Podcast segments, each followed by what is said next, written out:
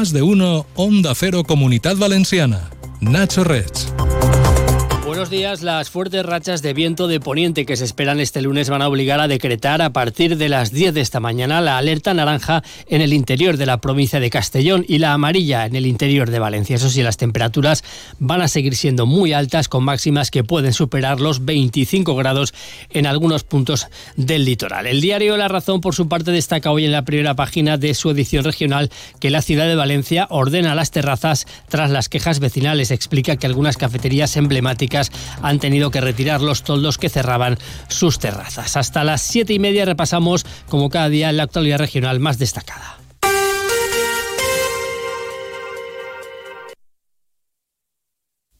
La economía de la comunidad valenciana creció en el último trimestre del año pasado el 0,6%, igual que la media nacional, según la última estimación de la Autoridad Independiente de Responsabilidad Fiscal, la AIREF. Las eh, dos comunidades autónomas que más crecieron fueron aquellas que mayor dependencia del turismo presentan, como son Canarias y Baleares, que crecieron por encima del 1%. Precisamente, la consellera de Innovación, Industria, Comercio y Turismo, Nuria Montes, ha defendido que es indispensable plantear las ampliaciones de los aeropuertos valencianos con una segunda pista para el caso de Alicante-Elche y una mejora de la terminal en Manises porque dice que se han quedado pequeños. Montes considera que se trata de una cuestión de competitividad respecto a otras regiones que sí disponen de unas infraestructuras dimensionadas para el volumen de visitantes que reciben.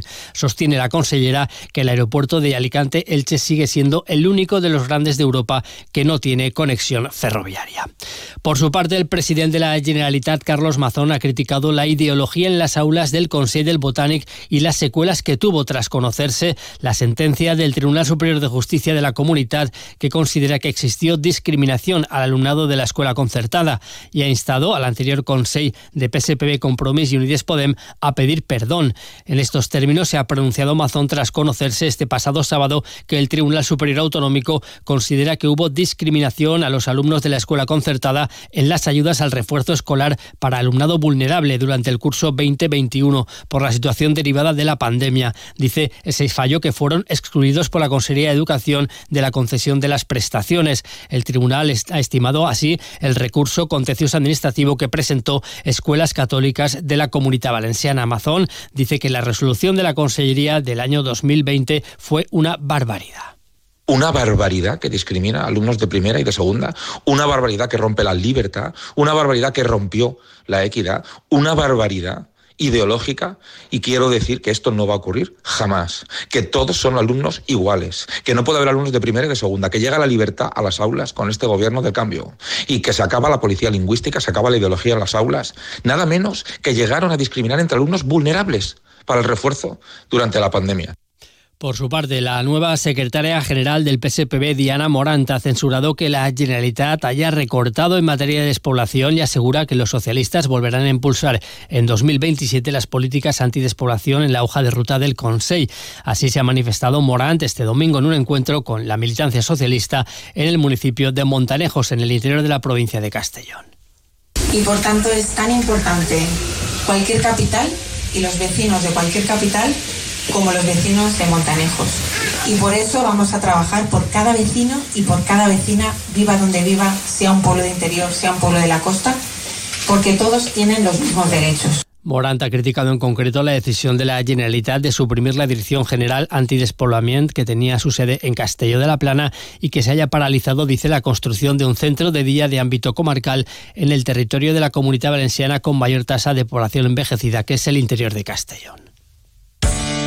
Todos los martes en Onda Cero, Comunidad Valenciana en la Onda y Caixa Popular, un foro radiofónico donde de la mano de Caixa Popular conoceremos proyectos innovadores, solidarios y de carácter social, donde ponemos el acento en las personas y la sostenibilidad de nuestro entorno. Todos los martes en Onda Cero, a partir de las dos y media, Comunidad Valenciana en la Onda y Caixa Popular.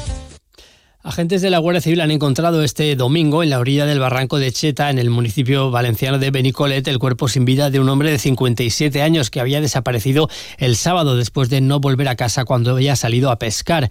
El fallecido era vecino de Llutxent. El cuerpo estaba oculto entre unas cañas a unos 150 o 200 metros de distancia del punto donde había desaparecido. Los indicios apuntan a que se trató de algún tipo de incidente que ocurrió mientras estaba pescando.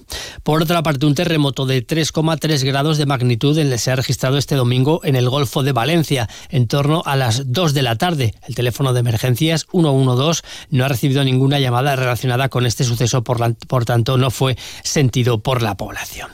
Y sepa que las praderas de Posidonia oceánica presentan un incremento en su densidad en los espacios marinos protegidos del litoral valenciano, según el último informe de la Consejería de Medio Ambiente que ha presentado recientemente analizando el estado de este importante elemento de la biodiversidad las praderas de Posidonia oceánica constituyen uno de los ecosistemas marinos más espectaculares de nuestras costas. Son auténticos bosques que sustentan una gran biodiversidad de flora y fauna y que tienen una productividad elevadísima que supone una, significativa producción de oxígeno al tiempo que absorben el dióxido de carbono. En análisis de los últimos datos han mostrado que las praderas de Posidonia oceánica se encuentran en un estado positivo y con una buena perspectiva futura, al menos a corto plazo. Council.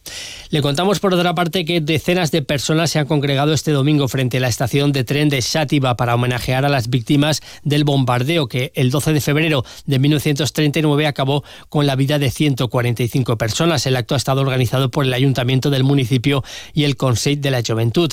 En aquella jornada de 1939, cinco aviones pertenecientes al aliado italiano del bando franquista lanzaron 20 bombas con 250 kilos cada una. El objetivo era un tren que transportaba tropas republicanas, pero en la estación de Chativa había numerosas personas que estaban allí esperando a sus familiares y Labora, el Servicio Valenciano de Empleo y Formación, va a celebrar 28 foros de empleo, cada uno en un municipio diferente, con ofertas de empleo, maratones de entrevistas, talleres y conferencias para visibilizar la multitud de ofertas de trabajo en cada territorio. Estos eventos, englobados dentro de la marca Labora en Ruta, se van a llevar a cabo entre este año y el que viene, y las personas asistentes podrán presentar su candidatura en las ofertas que les interesen. Además, estos foros de empleo contarán con conferencias y talleres enfocados a mejorar las habilidades profesionales. Por su parte, el Instituto Valenciano de Competitividad e Innovación, el IBACE, ha pedido la ampliación de 18 millones eh, de euros del presupuesto para la compra de vehículos eléctricos y la instalación de puntos de recarga a través del marco del Plan MOVES 3. Se trata de la tercera ampliación de presupuesto que pide la Comunidad Valenciana y con ella se quiere garantizar poder atender todas las solicitudes que se reciban hasta que acabe el plazo de estas ayudas, que tras su prolongación está previsto para el 31 de julio. El objetivo es incentivar la compra de vehículos que utilicen energías alternativas, especialmente los eléctricos. A través de este plan, el MOVES 3, el IBACE Energía, otorga ayudas económicas que son de 7.000 euros para los particulares autónomos y entidades que adquieran vehículos eléctricos puros y de 5.000 euros para los híbridos enchufables.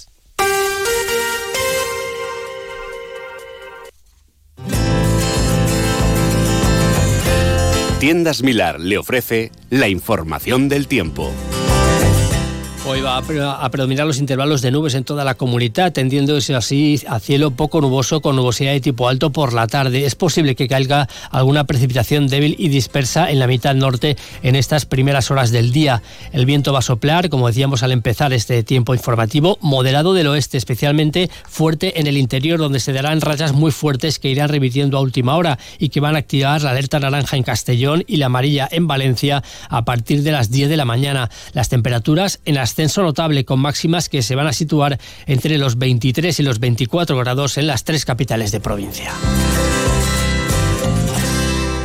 ¿Quieres llevar tu cocina al siguiente nivel? En Milar te presentamos la encimera AEG Serie 3000, la combinación perfecta de estilo y funcionalidad. Cuatro zonas de cocción, control táctil y la versatilidad de la función puente. Cocina con libertad y seguridad por solo 399 euros. Descubre la revolución culinaria en tu tienda Milar más cercana.